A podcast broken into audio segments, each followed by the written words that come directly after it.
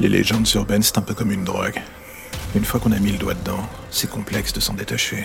Moi, j'ai toujours eu cette fascination pour le morbide, l'étrange, et surtout tous ces petits trucs qui sont en dehors de notre zone de confort classique. C'est un choix de vie, on va dire. Il est vrai que ça ne se marie pas très bien avec les us et coutumes de la vie courante.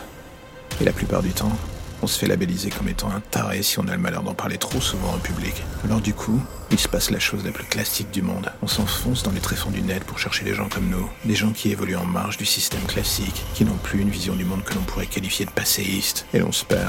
On plonge si profond qu'on a du mal à remonter à la surface. La lumière du jour finit par devenir un lointain souvenir. Et l'on se prend les pieds dans le tapis de sa propre addiction. Pour certains, c'est grisant, et il faut bien admettre qu'il n'y a plus le moindre espoir de les sauver. Pour d'autres, c'est un échappatoire temporaire. Et au milieu de ce merdier, il y a des gens comme moi qui parfois en viennent à regretter la plongée, pour certains aspects. Pourquoi? Peut-être parce qu'ils réalisent qu'une fois que le voile de la réalité qui les enveloppait a foutu le camp, et que l'on voit désormais le monde pour ce qu'il est, il y a peu d'espoir d'en sortir indemne. Enfin, ça c'est pour les gens qui nous regardent aussi. Ça marche dans les deux sens. Pour moi, tout débuta par la découverte de ce podcast. Des histoires bizarres, un peu différentes, une tonalité bordélique et presque incompréhensible au premier abord. J'ai cru que ce n'était qu'un jeu, et comme d'autres, on a pris le pli, on a écouté ces élucubrations narratives, jusqu'à s'y perdre. C'était presque addictif, jusqu'à l'extrême même. La manière dont ce narrateur s'enfonçait dans les zones d'ombre de ces monstres, comme s'il connaissait tout. Et puis au détour d'une histoire, il y a eu un détail qui me frappa, une similitude avec une histoire en cours, une disparition.